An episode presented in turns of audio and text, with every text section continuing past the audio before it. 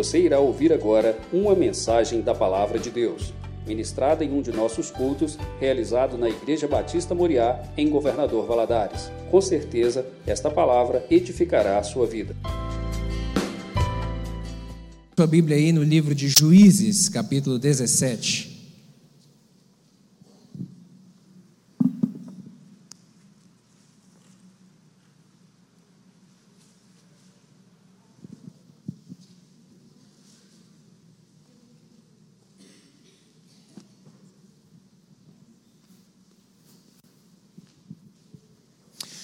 Juízes, capítulo 17.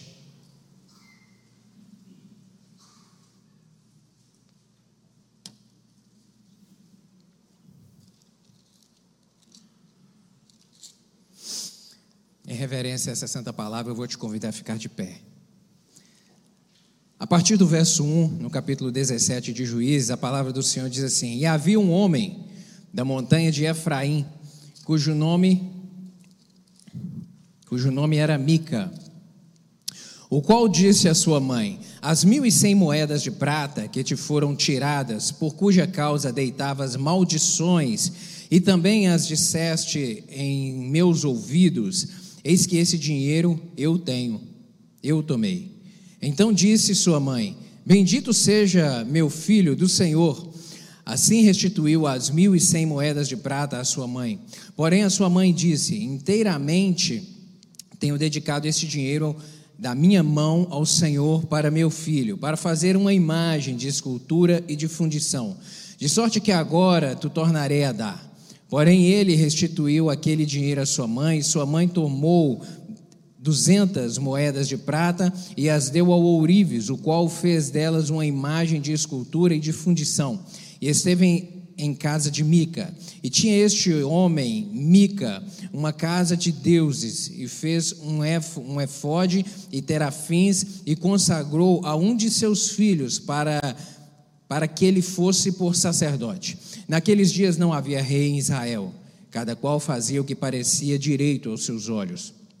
E havia um jovem de Belém de Judá, da tribo de Belém de Judá, da tribo de Judá, que era levita e peregrinava ali. E este homem partiu da cidade de Belém de Judá para peregrinar onde quer que se achasse comodidade. Chegando ele, pois, à montanha de Efraim até a casa de Mica, seguindo o seu caminho, e disse-lhe Mica: De onde vens? E ele lhe disse: Sou levita Sou levita de Belém de Judá e vou peregrinar aonde quer que achar comodidade. Então lhe disse Mica: Fica comigo, e se me por pai e sacerdote, e cada ano te darei dez moedas de prata e vestuário e sustento. E o levita entrou e consentiu o levita em ficar com aquele homem, e este jovem lhe foi como um de seus filhos, e consagrou Mica ao levita, e aquele jovem lhe foi por sacerdote, e esteve em casa de Mica. Então disse Mica: Agora sei que o Senhor me fará bem, porquanto tenho um levita por sacerdote. Seguindo alguns versículos aí do capítulo 18, verso 1 e 2. Naqueles dias não havia rei em Israel, e nos mesmos dias a tribo dos Danitas buscava para si herança para habitar. Porquanto até aquele dia entre as tribos de Israel lhe não havia caído em herança bastante sorte. E enviaram os filhos de Dan da sua tribo cinco homens, por seus é, cinco homens dos seus confins, homens valorosos de Zorá e de Estaol, e a espiar e rastejar a terra. Eles disseram: Ide, rastejai a terra. E vieram à montanha de Efraim até a casa de Mica e passaram ali a noite. Versos 5 e 6. Então lhe disseram: Ora, pergunta a Deus para que possamos saber se prosperará o caminho que levamos. Disse-lhe o sacerdote: Ide em paz. O caminho que levardes está perante o Senhor. Versos 8 e 9. Então voltaram a seus irmãos, a Zorá e a Estaol, e seus irmãos lhes disseram: Que dizeis vós? E eles disseram: Levantai-vos e subamos a eles, porque examinamos a terra, e eis que é muitíssima boa. Por que estáis tranquilos? Não sejais preguiçosos em irdes para entrar e possuir a terra. Verso 11. Então partiram dali, da tribo dos Danitas, de Zorá e de Estaol, seiscentos homens armados com armas de guerra. Verso 15. Então foram para lá e vieram à casa do jovem, o levita, em casa de Mica, e o saudaram. E os seiscentos homens que eram dos filhos de Dan, armados de suas armas de guerra, ficaram à entrada da porta. Porém, subindo, os cinco homens que foram espiar a terra entraram nela e tomaram a imagem de escultura e o éfode, e os terafins e as imagens de fundição, ficando o sacerdote em pé à entrada da porta com os seiscentos homens que estavam armados com as armas de guerra. Versos 19. E ele lhes disse e, ele lhes, é, e eles lhes disseram: Cala-te e põe-te a mão na boca, e vem conosco, e ser-nos ser por pai e sacerdote. É-te melhor que seja sacerdote da casa de um só homem do que, sacer, do que ser sacerdote de uma tribo e de uma geração em Israel? Verso 20: Então alegrou-se o coração do sacerdote, e tomou o éfode, os serafins e a imagem de escultura, e entrou é, no meio do povo. Verso 27. Eles, pois, tomaram o que Mica tinha feito e o sacerdote que tivera, e vieram a Laís, a um povo quieto e confiado, e os feriram a fio de espada, e queimaram a cidade a fogo. Verso 31. Assim, pois, a imagem de escultura que fizera Mica estabeleceram para si todos os dias que a casa de Deus esteve em Siló. Amém. Vamos orar? Vamos pedir ao Espírito Santo que aplique essa palavra ao nosso coração. Pai, te damos graças mais uma vez por estarmos na tua casa. É um privilégio nosso, maravilhoso. Obrigado por esse tempo de louvor prestado ao Senhor. Aqui já introduzimos a presença do teu Santo Espírito. Meu Deus, e lhe pedimos que ele fique à vontade agora para ministrar ao nosso coração. Fala conosco, Espírito Santo. Fala de uma maneira individualizada e pessoal ao coração de cada um dos meus irmãos aqui, em nome de Jesus. Dá-me a tua ajuda e a tua graça para transmitir essa mensagem porque eu dependo inteiramente do Senhor. É assim que eu lhe oro em nome de Jesus. Amém. Você pode se sentar, meu querido?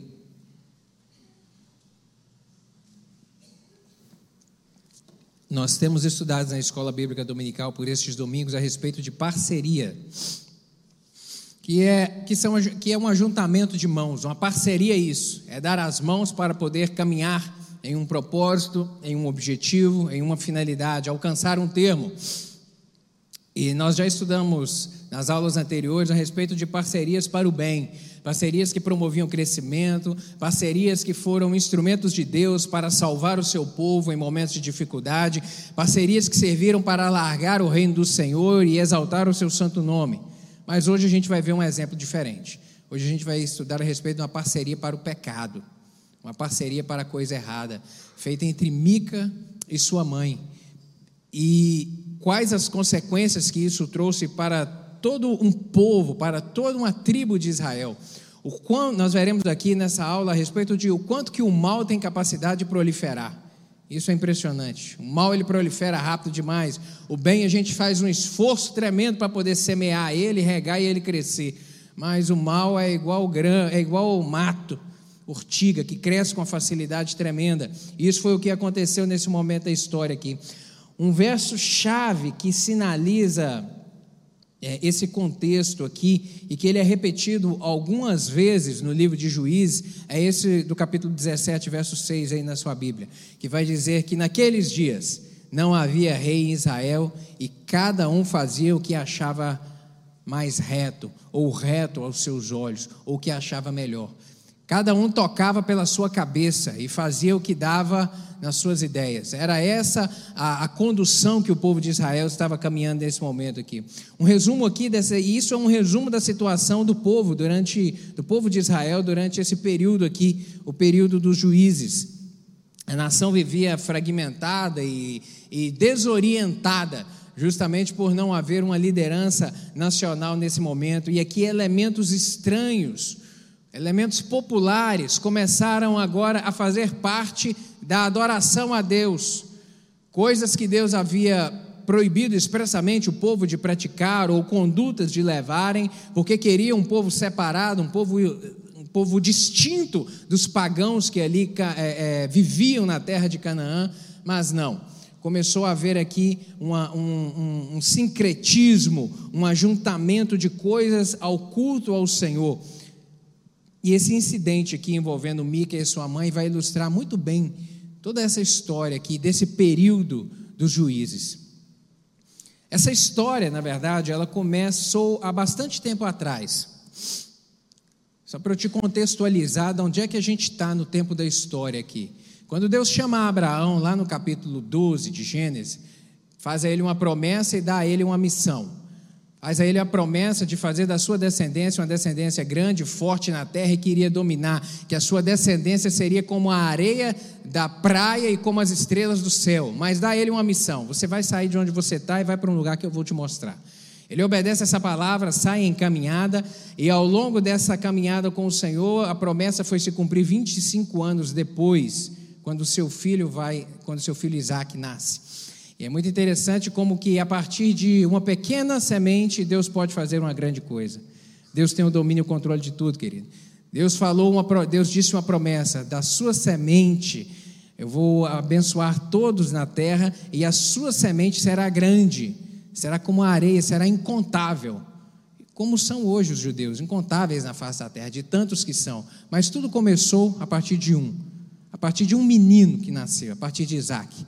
Isaac continua e, e, Abraão sai ali da sua terra de Ur dos Caldeus, caminha até a terra de Canaã, por lá ele peregrina, seu filho nasce, depois de Isaac nasce o seu filho Jacó, é, e continuam peregrinando por ali, depois nasce de Jacó doze filhos, um deles, mas o, o, penúltimo deles, José, depois é levado ao Egito, é vendido pelos seus irmãos. Lá ele, o tempo passa, ele se torna governador do Egito. Surge um momento de seca lá na terra onde seu, sua família estava alojada, lá em Canaã.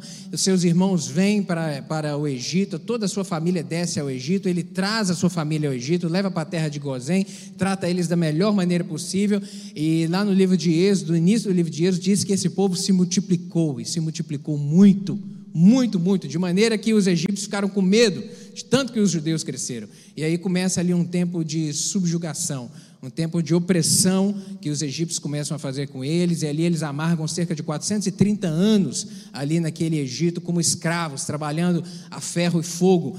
Mas clamam ao Senhor e Deus, pela sua misericórdia, levanta um libertador, Moisés, e Moisés é usado por Deus com sinais e prodígios, opera eh, milagres extraordinários, e esse povo é tirado por Deus ali do Egito e começa agora a caminhada rumo a essa mesma terra onde seus pais, Abraão, Isaac e Jacó, moraram, habitaram. E eles caminham durante 40 anos no deserto, Deus operando milagres, Deus sustentando aquela geração. Meu querido, imagina só 40 anos caindo comida do céu. Isso é extraordinário demais. Não foi nenhum, nem quatro, nem dois meses, não foram 40 anos o pão caindo do céu. Isso é impressionante. A Bíblia diz que os sapatos dos meninos cresciam junto com os pés deles, e Deus ia guardando e Deus ia sustentando. E caminharam 40 anos no deserto e chegam à, à porta da terra prometida. Ali Moisés fica do lado de cá do rio. Moisés morre, Deus levanta um novo líder agora para esse povo Israel. Esse novo líder é Josué, e Deus dá a ele a promessa: Eu vou te capacitar, eu vou te ajudar. Encha-se de coragem que eu vou com você, é eu que vou pelejar as suas guerras. Eu vou te dar vitória, vocês vão tomar posse da terra. E eles atravessam o Rio Jordão, entram na terra e começam a habitar nela e começam a guerrear. E ali já no livro de Juí, no livro de Josué, nós vemos ali inúmeras pelejas, Deus promovendo coisas extraordinárias, impressionantes, guerras e guerras sendo vencidas, inimigos muito mais fortes, mais poderosos, mas Deus é que pelejava. E assim foram obtendo vitória em vitória. Mas aí chega o fim da vida de Josué.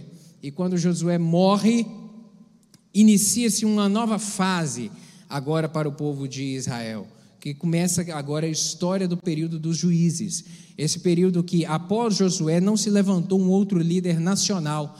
E aí nós chegamos nesse contexto aqui onde vai falar que cada um seguia o que dava na sua cabeça, o que achava melhor. E esse período de juízes, ele foi mais ou menos cerca de 300 a 350 anos, até que se levantou o último dos juízes, que foi Samuel, e que depois dele, ele, ele veio a ungir é, Saul como rei. Aí começa o período da monarquia em Israel. Saul, Davi, Salomão, Roboão, a divisão ali das tribos, reino do norte, reino do sul, e ali a história segue por diante. Mas aí a gente se localiza aqui agora, nesse momento, onde o povo já está na terra e não tem-se um grande líder, um grande líder nacional. E a história de Mica aqui, que o significado do nome dele é muito expressivo.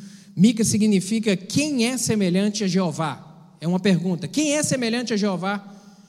Um nome que um significado tão forte, tão impressionante, vem ter um contexto de vida tão desvirtualizado da presença do Senhor. E nessa história aqui nós descobrimos assim os efeitos nocivos que a idolatria traz na vida do homem, os grandes males, sabe, torna ele cego em relação às coisas espirituais, e isso é a origem de muitas heresias, doutrinas heréticas, partem a partir dessa contaminação. Aqui vamos aprender algumas coisas aqui, aqui dentro desses dois capítulos, 17 e 18. A primeira coisa que eu quero chamar a sua atenção aqui é as características desse momento aqui. Algumas eu já fiz referência a elas. Questão da liderança, a ausência de uma liderança nacional após a morte de Josué e aí, esse espaço de 300 a 350 anos aqui, cada líder de tribo, das 12 tribos de Israel, fazendo o que bem entendia, sabe? Era uma época, essa época dos juízes, era uma época que também o povo começava a se desvirtuar da presença do Senhor. Durante esse período de 350 anos, o povo às vezes pecava, se afastava de Deus, aí Deus permitia que os inimigos se levantassem, oprimiam o povo de Israel, roubavam, saqueavam, matavam e nos, e nos momentos de dificuldade eles clamavam a Deus por misericórdia, e Deus ia lá e levantava um juiz para poder julgar a, do, a causa do povo, para poder liderar o povo em batalhas, e aí tribos de maneira específica. E se levantou, e Deus levantou nesse período alguns juízes que promoveram é, guerras e libertação do seu povo contra inimigos que foram se levantando. Isso a gente sabe porque, como diz lá em Provérbios, capítulo 11, verso 14, quando não há sábia direção, o povo se corrompe. Quando não há sábia direção, o povo se corrompe. As coisas vão mal. Uma outra questão que a gente vê aqui é, é o estado em que a nação se encontrava. Essa era uma geração que não conhecia ao Senhor, não conhecia, e entrou aqui pelo caminho da idolatria. Sabe, diante dessa atitude, Deus permitia, eu repito, que os inimigos se levantassem para poder apertar. Porque Deus é mau? Não. Porque o homem, quando ele peca, Isaías capítulo 59, verso 2 vai dizer que os nossos pecados causam separação entre nós e o nosso Deus e impede que ele ouça o nosso clamor. Então, quando o homem começa a trilhar um caminho de pecado e não se arrepende, não converte o seu coração agora para retornar ao caminho da aliança com o Senhor, é o homem que vai se afastando de Deus. E quando ele sai debaixo da mão do Senhor, aí ele está sujeito ao inimigo, às astutas ciladas do inimigo que caminha ao nosso derredor, buscando a quem possa tragar. E a tríade do objetivo do diabo qual que é? Matar, roubar e destruir. Jesus Cristo disse isso. O propósito dele é esse: matar, roubar e destruir. Então ele vai promover tudo para que possa arruinar a minha vida e a sua vida quando nós saímos debaixo da potente mão do Senhor. E o que nos tira debaixo da mão do Senhor? O pecado quando deixamos de arrepender e de buscar ao Senhor. Volte algumas páginas aí na sua Bíblia, por favor, no capítulo 2 de Juízes. Capítulo 2, a partir do verso 8.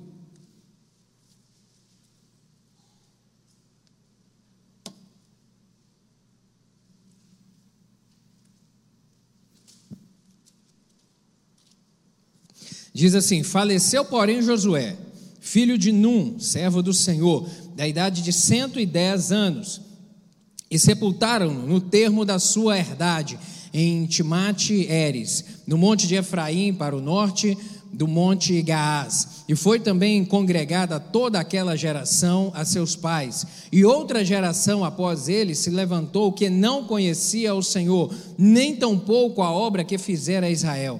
Então fizeram os filhos de Israel que parecia mal aos olhos do Senhor e serviram aos Baalins e deixaram o Senhor Deus de seus pais, que os tirara da terra do Egito, e foram-se após outros deuses, dentre os deuses das gentes que haviam em, em redor deles, e encurvaram-se a eles e provocaram o Senhor a ira, porquanto deixaram o Senhor e serviram aos Baalins. O que está escrito aqui? Porquanto foi o Senhor que deixou? Não, porquanto eles deixaram ao Senhor e serviram a Baal e a Astarote, pelo que a ira do Senhor se acendeu contra Israel, e os deu na mão dos roubadores, e os roubaram, e os entregou na mão dos inimigos ao redor, e não puderam mais estar em pé diante dos seus inimigos.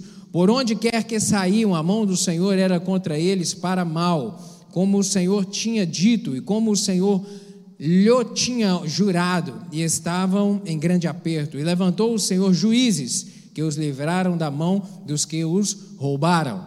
Esse era o contexto aqui o povo se afastando de Deus. E mas o que eu, o que eu quero chamar a sua atenção aqui em especial verso 10. Atente os seus olhos aí, por favor. E foi também congregada toda aquela geração a seus pais, e outra geração após eles se levantou que não conhecia o Senhor, nem tampouco a obra que fizera a Israel. Aquela geração que entrou com Josué na terra, e que viram os milagres, e que presenciaram as guerras, e que caminharam e foram tomando posse da terra, quando Josué morre com cerca de 110 anos de idade, e aqueles seus companheiros da mesma idade, aquela geração faleceu, a Bíblia está dizendo aqui que uma outra geração levantou e que não conhecia o Senhor. Querido, na hora que eu estava estudando isso aqui, eu parei nesse texto. Porque quando, aqui está no capítulo 2, e do capítulo 2 até o último capítulo de Juízes, nós vemos essa mesma história se repetindo. O povo tendo altos e baixos em relação ao Senhor. Um povo que há algumas páginas atrás, no livro de Josué, caminhava em vitória e Deus rompia para, por eles, pelejava por eles. Agora aqui o povo vem, a Bíblia vem nos dizer que se levanta uma nova geração que não conhecia Deus. Como isso é possível? E o Senhor me incomodou a isso. Eu comecei a pensar: onde é que está o erro nesse negócio? Onde é que está o erro nisso? Onde uma geração busca a Deus, uma geração vê milagres, uma geração presencia, uma geração caminha com o Senhor e daqui a pouco surge uma outra geração que não conhece Deus. Como isso é possível? Onde é que está o erro nessa história? O erro está onde? O erro está nos pais. O erro está nos pais. De uma forma muito clara, a Bíblia está dizendo isso para a gente: que se levantou uma geração seguinte que os pais não tiveram o compromisso de ensiná-los, admoestá-los no caminho da verdade. Esse foi o problema que decorreu aqui um males para toda essa geração que se prosseguiu aqui por cerca de 300 anos. Porque uma geração foi negligente em entregar o bastão para a próxima geração. A responsabilidade, meu querido, de entregar o bastão para a próxima geração é de quem? É nossa. A responsabilidade de entregarmos o bastão, eu digo o bastão da, da experiência espiritual, o bastão do transmitir o conhecimento a respeito de Deus, o bastão a respeito de ensinar o menino o caminho que ele deve andar, essa responsabilidade é de quem? Essa responsabilidade é nossa. É nossa. Se a próxima geração não tiver compromisso com Deus porque deixou de conhecê-lo, quem errou fomos nós. Fomos nós que fomos negligentes. E veremos aqui algumas coisas a respeito disso. Esse período foi um período em que Deus provou o povo para poder ver se eles tinham no coração compromisso com Deus. Nós vemos aqui que não tinham. Não tiveram compromisso com o Senhor e por isso sofreram sabe, um ambiente de, idolatria aqui e, e, seguindo o paganismo foi o que contaminou. Foram, eles foram influenciados por nações vizinhas, praticando os mesmos costumes, as mesmas, o mesmo tipo de idolatria, sabe? E a Bíblia o tempo todo ela vem nos apontar e vem dizer a mim e a você que nós devemos ser sal e devemos ser luz e devemos influenciar e não sermos influenciados. E não sermos influenciados jamais. Eu sempre costumo dizer que nosso contexto de vida hoje é nadar contra a maré. A maré do sistema que tenta varrer, que tenta empurrar, sabe, que tenta nos levar é, no sentido de vivermos ao estilo do sistema do mundo que nós vivemos nele, é muito árduo. Mas o trabalho meu e seu como cristão é realmente nadar contra a maré. Nadar com essa contra, a contra ideologias malignas, contra princípios que afastam a mim e a você de vivermos uma vida de intimidade, de relacionamento com o Senhor. Realmente é nadar contra a maré. Por isso, ensinar, criar, educar os nossos meninos nesse contexto é muito difícil. É um desafio muito tremendo, mas é uma responsabilidade que Deus nos deu. Eu costumo dizer, estava conversando com uma pessoa essa semana, e, e disse que é, colocar arroz e feijão na mesa é fácil. O difícil é educar. Alimentar um menino é fácil. O difícil, meu querido, é educar. O difícil é inculcar na mente dele a palavra de Deus. Isso é que é o desafio nosso.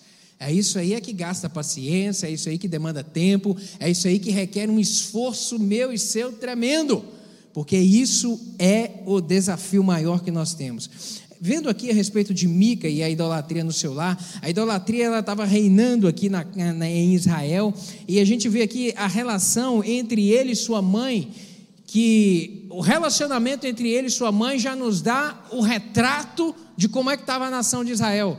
O início do capítulo 17 que nós lemos aqui vai dizer que Mica fez o quê? Mica roubou a sua mãe, roubou o dinheiro da sua mãe. E roubou não foi pouco dinheiro, não. Roubou muito dinheiro da mãe dele. E ela o amaldiçoa. Ele roubou aqui 1.100 peças de prata.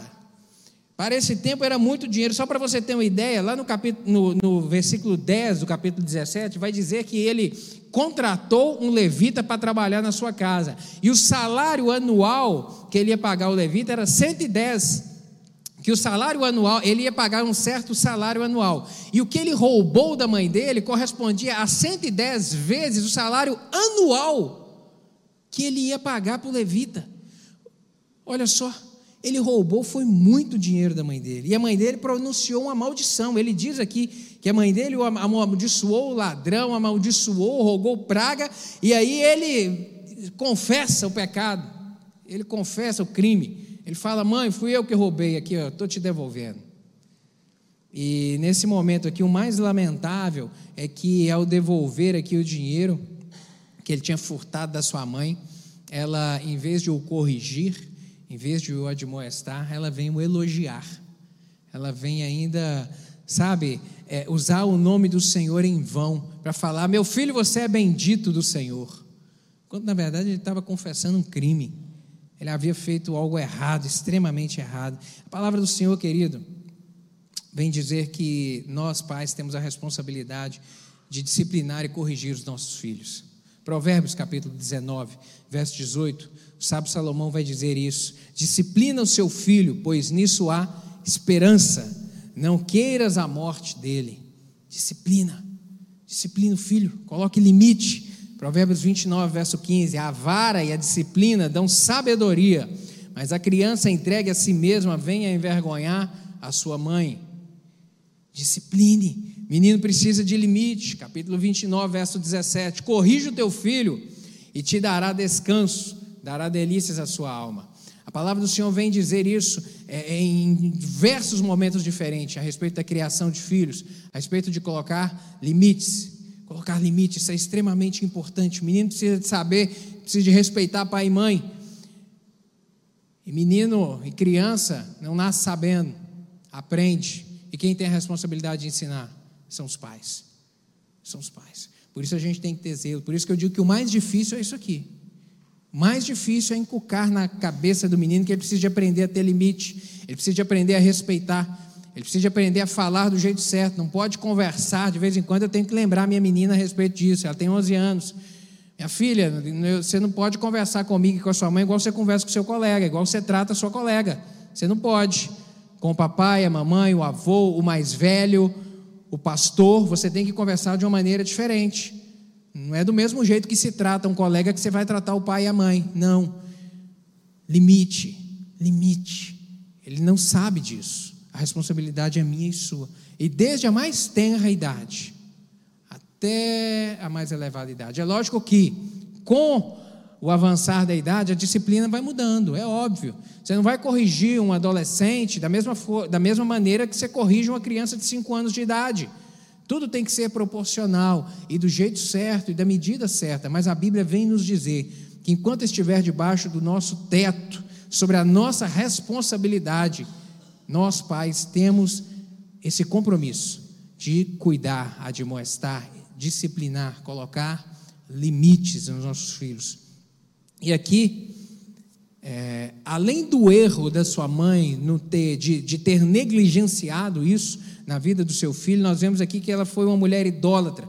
Ela mandou fazer imagem. Depois que ela recebeu a prata de volta, ela foi lá e mandou construir uma imagem de escultura e agora entrega ao filho e fala: Meu filho, isso aqui vai ser o nosso Deus para nós adorarmos. E aí começa a, a, formalizaram a idolatria de maneira verdadeira e expressa dentro da sua casa. Sabe, querido, o maior tesouro que os pais podem dar aos filhos é criá-los no caminho do Senhor e dar-lhes a educação necessária para poder viver, sabe, preparar para a vida. Preparar para a vida é ensinar princípios de ética e princípios de moral. É assim que nós criamos filhos para a vida, ensinando princípio ético. Meu filho, o que é certo é certo, o que é errado é errado. O que é seu é seu, o que não é seu não é seu. Fale a verdade sempre. Seja direito, seja honesto. Honre as pessoas com quem você lida com elas. Trate bem, seja leal, seja verdadeiro, seja homem, seja uma menina de Deus. Fale sempre a verdade, transmita o amor através da sua vida, da sua, da sua palavra, do seu jeito de ser. Leve paz onde você pisar os seus pés. Seja um agente da paz, para um pacificador. São esses princípios que nós devemos transmitir aos filhos. E em relação ao aspecto espiritual, tema a Deus acima de tudo. Ame a Deus, ame a Jesus intensamente na sua vida. Querido, isso é o melhor investimento para a vida dos nossos filhos. Você pode pagar a melhor escola para o seu filho. Você pode ter condição de pagar o melhor professor para poder, sabe, transmitir a ele conhecimento. Mas só o conhecimento não é necessário para ele poder viver bem. Você quer que seu filho viva bem? E a gente quer. Todo pai quer que o filho viva bem. A gente quer que os nossos filhos caminhem mais do que nós, até onde nós chegamos, voem mais alto do que nós voamos. Isso é amor de pai e de mãe. Mas para isso, você quer realmente que isso seja verdade na vida do seu filho, ensine os caminhos do Senhor. Ensine para promover vida na vida dele e inculca na mente dele princípios, princípios. Efésios capítulo 6, verso 4 vai nos dizer, o apóstolo Paulo vai dizer: "E vós, pais, não provoqueis vossos filhos à ira, mas criai-os na disciplina e na, na admoestação do Senhor. Na disciplina é no limite, é na correção, mas também na admoestação, que é na orientação, no ensino do Senhor. Sabe, a mãe de Mica aqui realmente foi uma mulher idólatra e violou aqui as determinações do Senhor, porque havia na lei do Senhor já aqui a proibição expressa de adoração a ídolos, mas ela ignora isso e segue pelo caminho da idolatria. E nós devemos guardar o nosso coração em relação a isso, em relação à idolatria. Porque ídolo é tudo aquilo que ocupa o primeiro lugar na nossa vida. Tudo aquilo que ocupa o primeiro lugar na nossa vida é o nosso ídolo. Tudo aquilo. Tudo aquilo. E existem diversos deles. Existem alguns que são feitos pelo homem, existem outros que são feitos pelo nosso coração que a gente passa a amar, que a gente passa a devotar. Por exemplo, o dinheiro. Dinheiro é ídolo de muitas pessoas. Pessoas às vezes amam tanto dinheiro, é tão apegado ao dinheiro, e isso provoca uma avareza na sua vida, e o dinheiro é o seu Deus, o dinheiro, ele é o servo do dinheiro, o dinheiro é o seu Senhor, ele vive por causa do dinheiro, ele vive, a sua vida é trabalhar, trabalhar, trabalhar, e olha que trabalho é uma coisa boa. A Bíblia diz é que, que nós devemos nos afastar da preguiça e olhar para a formiga e sermos diligentes e trabalharmos. Mas quando isso passa a ser agora uma razão da vida, um objetivo da vida, a prioridade da vida é trabalhar e é juntar dinheiro, é trabalhar e acumular, isso agora se torna o meu ídolo, a minha adoração. Esse ídolo, às vezes, ele se manifesta de maneira consciente ou inconsciente. Tem muita gente de maneira inconsciente adorando dinheiro. É claro que ninguém vai declarar, ah, o dinheiro é o meu Deus. Não. Mas a pessoa vive de uma maneira inconsciente esse estilo de vida, onde o dinheiro é o seu senhor. Ele trabalha para o dinheiro. Outro ídolo, o egocentrismo, o eu. A pessoa, ela, para ela se basta, ela é o suficiente. Ela não precisa dos outros e muito menos de Deus. Ela trilha os seus passos. Egocentrismo. Outro ídolo, o corpo. A pessoa se preocupa tanto com o corpo dela que o corpo dela é a sua prioridade de vida. E olha que nós devemos cuidar bem do nosso corpo. Nós somos formados por três coisas: corpo, alma e espírito. Nós devemos cuidar bem dos três. Se você não cuidar bem do seu corpo, alimentar mal, realmente você vai infartar cedo, vai morrer cedo. Tem que cuidar do corpo, sim, mas isso não pode ser o meu ídolo. Tem que cuidar da minha parte emocional, tem que cuidar da minha parte espiritual. Somos corpo, alma e espírito. Devemos cuidar dessas três áreas da nossa vida muito bem cuidadas e de maneira equilibrada, sabendo que o nosso corpo é para a vida aqui e que o nosso espírito é aquele que vai retornar ao Senhor. Por isso devemos cuidar dele, ele será a nossa vida eterna. Devemos investir. Agora, jamais colocar o corpo como a prioridade. É um ídolo tem que ser vencido. Outros ídolos, pessoas ou coisas que às vezes são colocados como prioridade. Às vezes é o filho que está sendo ídolo. O filho é o primeiro lugar na vida da pessoa, quando na verdade não pode ser. O Senhor Deus acima de tudo. Faça a vontade do filho. O filho, eu quero ir, eu quero aquilo. Não, e aí se morre, ou às vezes negligencia a obra de Deus por conta do filho. Filho é bênção, demais da conta. É uma paixão na vida da gente. Mas Deus em primeiro lugar. Deus em primeiro lugar sempre. Adorar somente ao Senhor. Uma coisa que nós vemos aqui é que a residência de Mica se tornou uma casa de deuses. Ele começou a criar deuses dentro da sua casa, ao estilo dos pagãos, é o estilo do, daqueles que viviam ao redor de si, como os que adoravam Astarote, que era a deusa dos fenícios, Baal, a deusa, o deus dos cananeus, Baal Peor, deus dos moabitas, Dagon, que era deus dos filisteus, como Diana, que era deusa dos efésios, como Moloque, que era Deus dos Amonitas. Assim, a casa de um, uma pessoa da tribo de Israel, Mica, se tornou semelhante. Semelhante. A idolatria foi realmente expressa dentro da casa dele. E para e, e piorando, ele ainda vem consagrar o seu próprio filho como sacerdote dele. Olha só os absurdos que vão acontecendo na vida. A Bíblia diz que um abismo chama outro abismo, isso é verdade. Aqui é uma prova disso. Ele vem aqui nomear o seu próprio filho como autoridade espiritual dentro da sua casa, como se ele tivesse poder para isso, ou como se o menino tivesse poder para isso. Atitude completamente errada, completamente errada aqui. E, e, e, e, essa palavra do Senhor que vai dizer, lá em Salmo 42, verso 7, com um abismo chama outro abismo, vem se manifestar agora mais uma vez, quando Mica vai fazer a consagração de um levita como sacerdote dentro da sua casa. Está um jovem passando, o texto que nós lemos diz isso. Um jovem estava passando, levita, vindo lá de Belém, de Judá, e passa ali pela terra dele, e ele resolve contratar o rapaz para ser o sacerdote da sua casa. Estava tudo errado. Embora fosse levita, embora o ministério levítico era um ministério de adoração ao Senhor, mas ele era, ele tinha a forma certa e o jeito certo de ser executado, e jamais dessa maneira aqui. E ele vem e faz isso. Outro erro que ele cometeu. Cometeu porque o levita, algumas coisas aqui, o levita era um aventureiro. O levita era uma pessoa descompromissada. Esse levita aqui era uma pessoa descompromissada. Se realmente ele estivesse exercendo o ministério levítico, ele estava lá na terra dele exercendo a obra do Senhor que Deus havia delegado à sua tribo para exercer lá na sua terra, e não peregrinando, andando como um aventureiro, como um turista. E aqui o texto diz que ele estava procurando o que? Sombra e água fresca, ele queria comida e um lugar para poder morar, é isso que ele queria. Sombra e água fresca. E aqui Mica vem contratá-lo. Não podia jamais ser separado para essa obra não podia, porque primeiro que ele era jovem demais, o serviço levítico, a obra do serviço levítico começava a partir dos 25 anos de idade, está lá em Números capítulo 8, verso 24. Ele não passou pelo processo público que era exigido de purificação feito pelo sumo sacerdote para o início do exercício da atividade levítica, ele não fez isso. Também ele não podia jamais exercer essa obra, porque ele não poderia é, é, oficiar no sentido de promover a adoração aqui, porque isso era reservado, ele não era da família de Arão, isso era reservado à família de Arão, o ofício sacerdotal.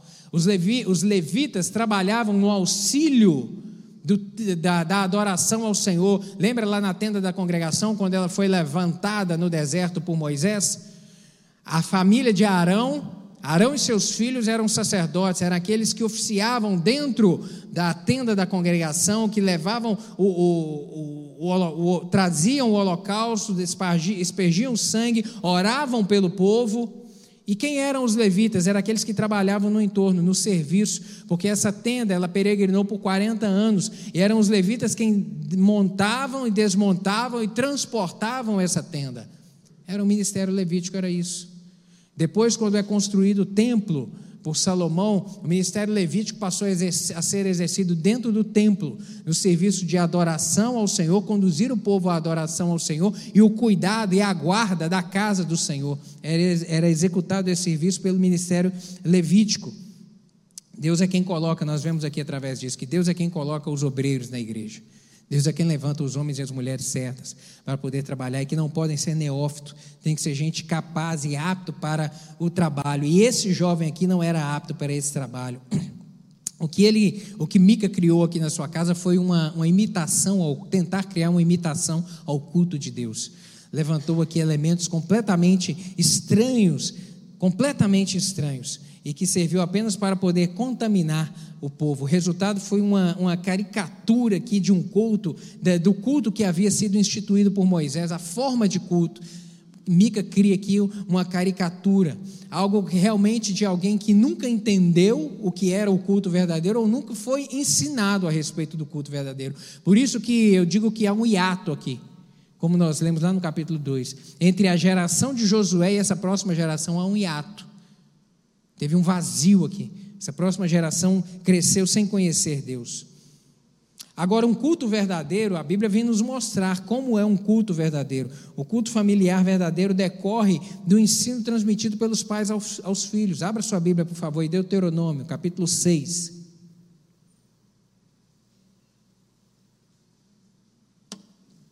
Deuteronômio 6, a partir do verso 4, diz assim: Ouve Israel o Senhor nosso Deus é o único Senhor. Amarás, pois, o Senhor teu Deus de todo o teu coração, de toda a tua alma e de todas as tuas forças. E essas palavras que hoje te ordeno estarão no teu coração, e as ensinarás a teus filhos, e delas falarás assentado em tua casa, e andando pelo caminho, e deitando e levantando-te. A responsabilidade é sua, falarás aos seus filhos, ensinarás, sabe? E veja o contraste aqui de Mica e desse contexto com lá no Novo Testamento o exemplo de Timóteo. O apóstolo Paulo vai dizer lá em 2 Timóteo, capítulo 1, verso 5, a respeito do próprio Timóteo. Ele vem dizer: Olha, trazendo, trazendo à memória a fé não fingida em ti, que em ti há, a qual habitou primeiro em tua avó Lloyd e em tua mãe Eunice, e estou certo que também habita em ti. Lá no Novo Testamento, Timóteo foi um pastor que Deus levantou para poder trabalhar na obra do Senhor, foi um dos companheiros de Paulo que ajudou ele no ministério. E ele, como um jovem pastor, eh, Paulo vem dizer, escrever essa carta e falar a respeito dele. Ele vem falar: Olha, Timóteo, eu sei o que há no seu coração. O que há no seu coração é a mesma fé não fingida que havia no coração da sua avó e que está no coração da sua mãe. E pelo que eu conheço da sua avó e eu conheço da sua mãe, eu estou vendo que você também é do mesmo jeito. Está vendo, querido? O que, que é o a responsabilidade de transmitir para a próxima geração, entregar o bastão para a próxima geração é isso é o que é, é o exemplo, é, é, é, a experiência espiritual que um passa pelo outro, que a avó passa para a mãe, que a mãe agora passa para o filho, e que a nossa responsabilidade agora é passar para a próxima geração, que inclusive ainda vai nascer. Aqueles que já estão e que ainda nascerão ainda. O ensino dos filhos pelos pais, eles foi ordenado por Deus, ainda lá no capítulo 6 de Deuteronômio, mantenha sua Bíblia aberta aí, capítulo 6, a partir do verso 20, vai dizer o seguinte: Quando teu filho te perguntar no futuro, dizendo, que significam os testemunhos, estatutos e juízos que o Senhor nosso Deus vos ordenou? Então dirás a teu filho: Éramos servos de Faraó no Egito, porém o Senhor, com mão forte, nos tirou do Egito, e o Senhor, o aos nossos olhos fez sinais e maravilhas grandes e terríveis contra o Egito, contra Faraó e toda a sua casa, e dali nos tirou para nos levar e nos dar a terra que jurara a nossos pais. E o Senhor nos ordenou que cumpríssemos todos os estatutos, que temêssemos ao Senhor nosso Deus para nosso perpétuo bem, para nos guardar em vida como no dia de hoje. A ordenança do Senhor foi essa. Lembra? Lembra para os filhos o que, que Deus fez no passado. Lembra para os filhos a obra que o Senhor operou no passado. Conte, transmita para eles, para que eles saibam. Para que eles saibam. Hoje nós somos muito privilegiados. Antigamente, nesse tempo aqui, o conhecimento era transmitido de maneira verbal. Hoje a gente é privilegiado demais porque a gente tem a verdade toda escrita nas nossas mãos. A gente é muito privilegiado nesse tempo. Temos a história escrita, todos os princípios registrados. Agora a gente tem que exercitar. Eu costumo dizer que Bíblia não se aprende por osmose. Bíblia não aprende por osmose, por colocar debaixo do braço, por carregar, por, por, por transportar ela, sabe, por colocar ela é, dentro de casa, sabe, às vezes no criado, do lado da cama. Bíblia não aprende por osmose, por estar perto, não. Bíblia aprende por dedicação, por esforço, por empenho, e nós temos que fazer isso com a nossa próxima geração, com os nossos filhos. O ensino certo em casa trairia bênçãos aqui para a casa de Mica, mas porque não teve isso, na verdade, elegeu ali na casa dele um culto falso, um falso culto. Aqui com a chegada desse levita, isso foi é, manifesto. O levita, olha só, como que era o como que estava corrompido o coração de toda a nação, inclusive desse levita. Esse levita lá na numa, numa tribo lá em Belém, uma tribo reservada para adoração, agora ele vem foi nomeado como sacerdote na casa de um homem e ele vem em vez de então pelo menos promover o bem, falou: "Olha, já que eu estou aqui, deixa eu arrumar a casa então, deixa eu ensinar para você, Mica, que esse negócio está errado, porque Deus deixou na sua lei que nós não devemos adorar a ídolo, então vamos arrumar o que está errado? Não, ele nem a isso se presta. Ele agora passa a ser o sacerdote da idolatria. Em vez dele ensinar e dizer, miga, vamos tirar esses, essa, esses ídolos daqui, vamos adorar somente a Deus, nem isso ele se prestou a fazer. O ensino estava corrompido, a nação inteira corrompida, e aqui caminharam aqui, sabe, por uma idolatria, esquecendo daquela experiência lá no deserto que o povo ainda teve, quando Arão levantou aquele bezerro de ouro, quando Moisés estava lá no, no alto do monte, recebendo do Senhor as tábuas da lei, depois que desce, vê ali o, o bezerro de ouro que havia sido feito, construído, não se transmitiu para a próxima geração o conhecimento, as experiências, e esse levita, na verdade, em vez de ser um auxiliar, acabou sendo mais um problema ali para a casa de Mica, um problema, sabe? É, isso reflete aqui como que os valores originais lá do Êxodo, os valores originais, as experiências a respeito do Deus Redentor foram é, ignoradas e negligenciadas pelo povo na caminhada. Sabe, a suma importância de transmitir à, próxima geração a fé genuína é, tem que ser o nosso compromisso. Sabe? O Senhor Jesus e seus apóstolos enfatizaram essa necessidade de um discipulado constante. Lá em Mateus capítulo 28, versos 19 e 20, Jesus Cristo vem dizer isso: Ide por todo mundo e pregai o evangelho a toda criatura, ide por todo mundo, fazei discípulos, batizando-os em nome do Pai, do Filho e do Espírito Santo, ensinando-os a guardar todas o que tudo o que vos tenho ordenado, e eis que estou convosco todos os dias até a consumação do século. E de fazer discípulos. E o primeiro discípulo que a gente tem que fazer é aquele que, tem, é aquele que está dentro da nossa casa, querido. Primeiros discípulos, os primeiros são aqueles que estão mais próximos de nós. É a esposa, é o marido, são os filhos, é ensinar, é admoestar, é, é caminhar dentro do princípio do Senhor.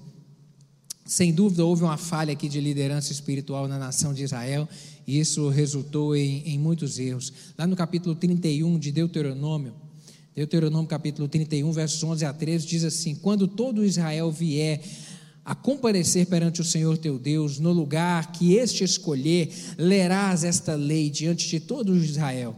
Ajuntai o povo, homens, mulheres, os meninos, os estrangeiros que está dentro da cidade, para que ouçam e aprendam e temam o Senhor vosso Deus e cuidem de cumprir todas as palavras da lei, para que seus filhos que não o souberam ouçam e aprendam a temer o Senhor vosso Deus todos os dias que viverdes sobre a terra a qual ides, passando o Jordão para a possuir. O Senhor, em inúmeros, inúmeros trechos, vem trazer essa ordenança ao povo. Ensine a criança o caminho que ela deve andar. Ensine os princípios, inculca na mente dele. E como transmitir essa fé? Tá, pastor, eu sei, eu já entendi então. Esse compromisso. Agora, como fazer isso? Como? Primeira coisa, quem transmite tem que conhecer. A boca fala do que o coração está cheio. Então, quem transmite tem que conhecer, tem que saber, tem que estar cheio do Senhor. Colossenses capítulo 3, verso 16, o apóstolo Paulo vai dizer: Habite ricamente em vós a palavra de Cristo, instruí-vos e aconselhai-vos mutuamente de toda sabedoria, louvando a Deus com salmos e hinos e cânticos espirituais, com gratidão em vosso coração. Tem que conhecer, tem que estar cheio do Senhor para poder transmitir. Quem transmite tem que viver isso, sabe? Tem que viver. As palavras, o ensinamento influencia, mas o exemplo ele arrasta. O exemplo arrasta. Você vai impactar o seu filho sendo luz na vida dele, você vai impactar ele a servir ao Senhor, você servindo ao Senhor. Você vai impactar o seu filho no sentido de instruí-lo a ter uma vida de oração, se ele vê você orando, se ele vê você lendo a Bíblia, ele vai amar a Bíblia. Se ele vê você em você a disposição e o compromisso de vir à casa do Senhor nos cultos, aí ele vai aprender a ter esse mesmo compromisso. É o exemplo, querido.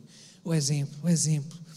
Segundo Coríntios, capítulo 3, verso 2, o apóstolo Paulo vai dizer: "Vós sois a nossa carta escrita com o nosso escrita em nosso coração, conhecida e lida por todos os homens, estando já manifestos como carta de Cristo, produzida pelo nosso ministério, escrita não com tinta, mas pelo Espírito do Deus vivente, não em tábuas de pedra, mas em tábuas de carne, isto é, no coração. Apóstolo Paulo vai dizer que nós somos a carta de Cristo. Carta de Cristo, a carta é algo que transmite uma mensagem. E quando ele vem dizer isso, que nós somos a carta de Cristo, é que as pessoas têm que olhar para nós e ver em nós essa mensagem de Cristo. Esses princípios manifestam na nossa vida, de maneira que, à medida que vamos caminhando, que vamos prosseguindo, as marcas que vamos deixando e que são observadas por todos ao nosso redor, evidenciem Cristo. As pessoas olhem para nosso estilo de vida e falam: não, é crente, é crente, e não pense que as pessoas não sabem porque elas sabem a diferença entre o ímpio e o, e o cristão. Basta você escorregar no tomate que eles vão olhar e apontar o dedo. Ah, mas você não fala que é crente? Por que você está fazendo isso? Os princípios são diferentes, querido. São diferentes. E à medida que a gente vai caminhando, a gente tem que evidenciar isso. Os outros olharem, para a gente não precisar de falar com as palavras, mas que o nosso estilo de vida fale Cristo. Comunique Cristo. Está ali uma mulher que fala a verdade. Está ali um homem que conversa direito, um homem que, é, que, que tem responsabilidade, que é comprometido. Ele influencia os outros. Ela transmite Deus. É esse estilo de vida que o Senhor quer que nós tenhamos, querido. Que o nosso jeito de ser transmita o Senhor, as nossas verdades. As verdades são transmitidas de maneira formal e informal. Hoje a gente está aqui transmitindo a palavra de maneira formal ensinando, abrindo a Bíblia, lendo, mas no maior tempo, ou na, na maior parte do tempo na nossa vida, a gente transmite esse conhecimento aos nossos filhos de maneira informal. É sentado à mesa conversando, é, é, é, é indo da, do trabalho para a escola, de casa para o trabalho, sabe, transportando, caminhando junto, ensinando meu filho é assim, olha é desse jeito, olha não faça isso ou faça. Esses dias eu tive uma experiência com a minha filha. A gente foi lanchar, em um lugar e chamou a senha. Eu fui lá, retirei meu pedido. A gente sentou. A gente já estava terminando o lanche. Chamou minha senha de novo. Aí Marcelo, ué, estou chamando de novo. Eu falei, é eu falei, eu vou lá porque de repente eles vão cobrar dobrado na conta, né? Então ir lá. Aí eu fui lá, já estava a bandeja com tudo preparado de novo. Toma aqui, senhor. Aí eu falei para ela, não, eu já, o meu pedido já veio. Aí a menina do caixa olhou para o outro, ah, o povo errou de novo, estão fazendo pedido dobrado lá dentro. Aí eu voltei lá, sentei, terminei o meu lanche. Aí falei, o que, que foi? Não, o pedido já estava pronto, eles queriam me entregar de novo. Aí a Lara me perguntou assim, ué, mas por que, que você então não recebeu, já que eles estavam te dando? Você não está pegando, eles estão te dando. Por que, que você não recebeu? Que questionamento para uma menina de 11 anos. Aí eu fui explicar: não, filha, eles estavam me entregando sem saber que já, já tinham me entregado. Se eu, tivesse, se eu tivesse recebido, eu estaria fazendo uma coisa errada, porque eu estaria causando um prejuízo para eles. Eles não iriam me entregar se soubessem disso, que já tinham me entregado. Ela, ah, entendi. Então não é só o pegar que é o errado. Agora, quando vai te entregar algo que não é seu, também não deve receber. Ela, ah, entendi. Então tá, então são, são esses princípios que a gente vai transmitindo no dia a dia, na vivência, de maneira informal, mas ensinando. Mica aqui é, é, disseminou, agora, em razão de não ter feito isso, não ter recebido isso de seus pais, nós vemos que essa, essa contaminação disseminou em Israel. No capítulo 18 aqui, nós vemos que a tribo de Dan habitava uma região e ela veio peregrinar a terra e passou aqui pela casa de Mica. Mas por quê? Eles não receberam terra para eles, eles receberam. A Bíblia diz lá no livro de Josué que eles receberam terra suficiente para eles, mas o que acontece é que os amonitas habitavam a parte da terra e em vez deles pelejarem contra o inimigo e tomar posse da terra, porque era a promessa de Deus guerrear por eles, eles se acovardaram. E aí os amonitas começou a crescer e a oprimi-los de maneira que eles foram recuando para o alto de uma colina. Em vez de ocupar a planície, agora eles ocuparam a colina. E aí eles viram que estava difícil viver lá e decidiram peregrinar por outro local. E aí enviaram cinco espias aqui que caminham, chegam até a casa de Mica.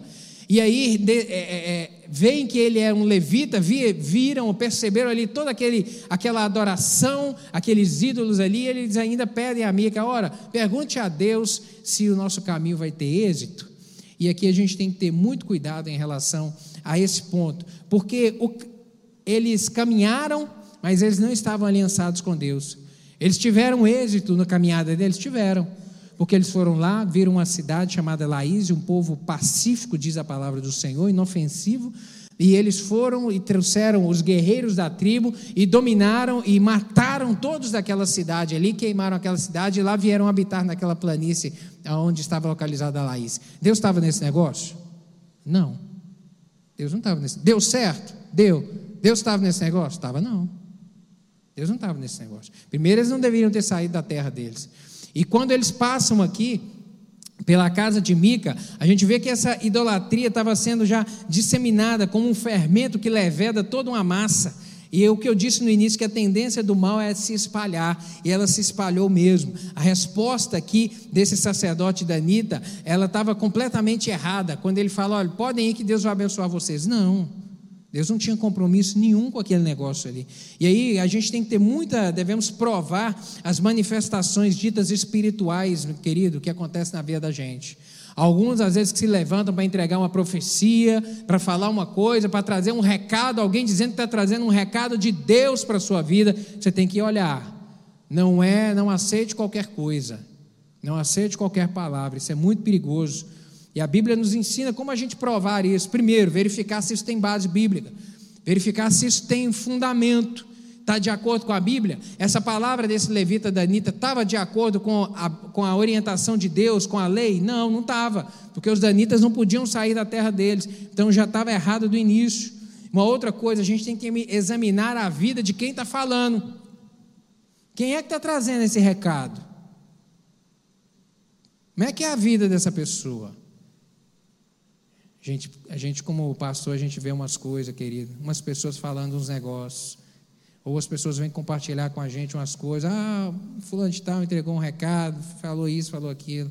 Querido, tenha cuidado. Você não conhece a vida da pessoa, você não sabe.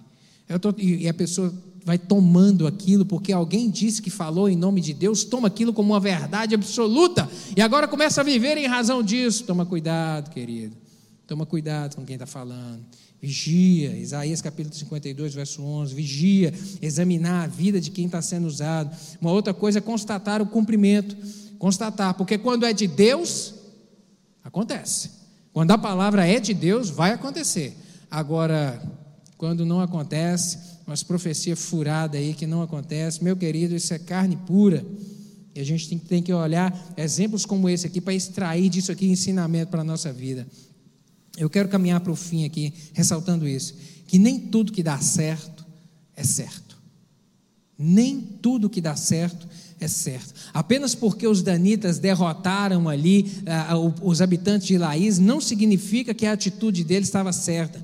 A idolatria demonstra, demonstra que Deus não conduziu o seu povo. Deus não estava naquele negócio. E hoje em dia, querido, muitas pessoas justificam seus erros através do seu sucesso exterior. Justificam o erro. Pensam que a riqueza, a popularidade ou a falta de sofrimento é um sinal da bênção de Deus na vida dela. Porque as coisas estão indo aparentemente bem, parece que está tudo certo na vida espiritual. Tenha cuidado em relação a isso. Nem tudo que está fazendo, que está dando certo, significa que é certo. Eu costumo dizer que Deus é misericordioso demais com a gente. Deus é muito misericordioso. Você já pensou isso a respeito de salvação? Até os 48 minutos, segundo tempo, o cidadão pode pedir perdão a Deus e ir para o céu? Pode ter vivido uma vida completamente torta, mas se ele reconhece Jesus Cristo, fala: Jesus Cristo, eu preciso de ti, entra na minha vida, me perdoa pelos meus pecados e fala, ele vai para o céu. Está lá, ladrão na cruz, Jesus Cristo falou isso para ele, hoje mesmo, ele vai falar: Olha, Jesus, a gente merecia estar aqui, porque nós somos ruins, nós fizemos coisa errada, agora o Senhor não merecia. Lembra de nós quando entrar no paraíso? O que, que Jesus fala? Hoje mesmo você estará comigo no paraíso. Deus é misericordioso demais com a gente, querido. Mas nem tudo que está dando certo na vida é certo. Deus está de acordo. Lembre-se disso. Tenha atenção em relação a isso. O sucesso não significa aprovação de Deus, nem sempre.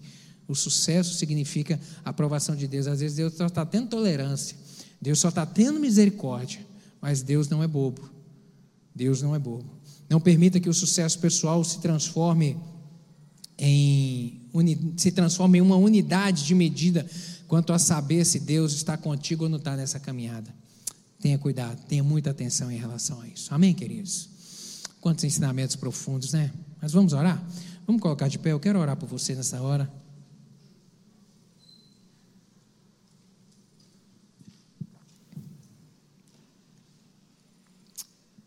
Quero orar contigo porque nós aprendemos aqui nesse texto de juízo algumas coisas muito profundas a respeito de idolatria. Ser idólatra não significa apenas adorar uma imagem. Tenha cuidado, aquilo que está sendo prioridade na sua vida. Tenha cuidado em relação a isso. O que está sendo prioridade na sua vida? É Deus que está sendo prioridade na sua vida? O compromisso com Deus está tá, tá acima de tudo na sua vida, dentro da sua casa. Isso tem sido manifesto no dia a dia. Sabe, nós vivemos nós temos que viver de tal modo que, que tenhamos resplandecendo isso na nossa vida.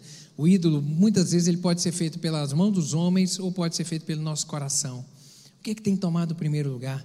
Sabe, querido? E uma última coisa que eu quero te lembrar é nossa responsabilidade transmitir para essa próxima geração.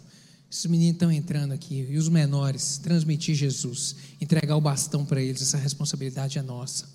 Queria orar com você, feche seus olhos. Se o Espírito Santo comunicou isso para você aí, coloque a mão no seu coração. Se de repente você tem negligenciado alguma coisa, tem colocado alguma outra prioridade além de Deus na sua vida, em nome de Jesus, hoje é manhã de acertar. Hoje é manhã de você falar, Senhor, eu quero que o Senhor seja sempre a prioridade. De repente você está sendo negligente no compromisso de transmitir esse bastão para a próxima geração. Entregue, assuma esse compromisso nessa manhã. Pai, em nome de Jesus, te damos graças pela tua palavra, pelo ensinamento do Senhor, meu Deus, porque através dela nós fomos nessa manhã impactados, meu Deus, e encorajados a assumir um compromisso verdadeiro, meu Deus, o compromisso de transmitir à próxima geração a mensagem da cruz, a mensagem da salvação, sermos sal e luz nessa terra, meu Deus, de colocarmos também o Senhor como sempre como prioridade na nossa vida e honrarmos o nome do Senhor. Eu lhe peço que o teu Espírito Santo complete essa palavra no coração de cada um dos meus irmãos aqui. Manifesta com sinais e com prodígios para a honra e glória do teu santo nome. Amém e amém. Deus te abençoe, meu querido.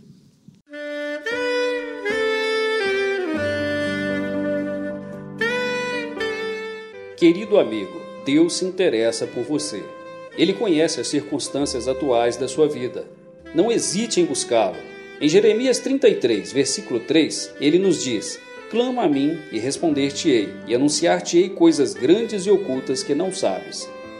Esperamos que a mensagem ouvida tenha falado ao seu coração e que você e sua família sejam abençoados pelo Senhor Jesus.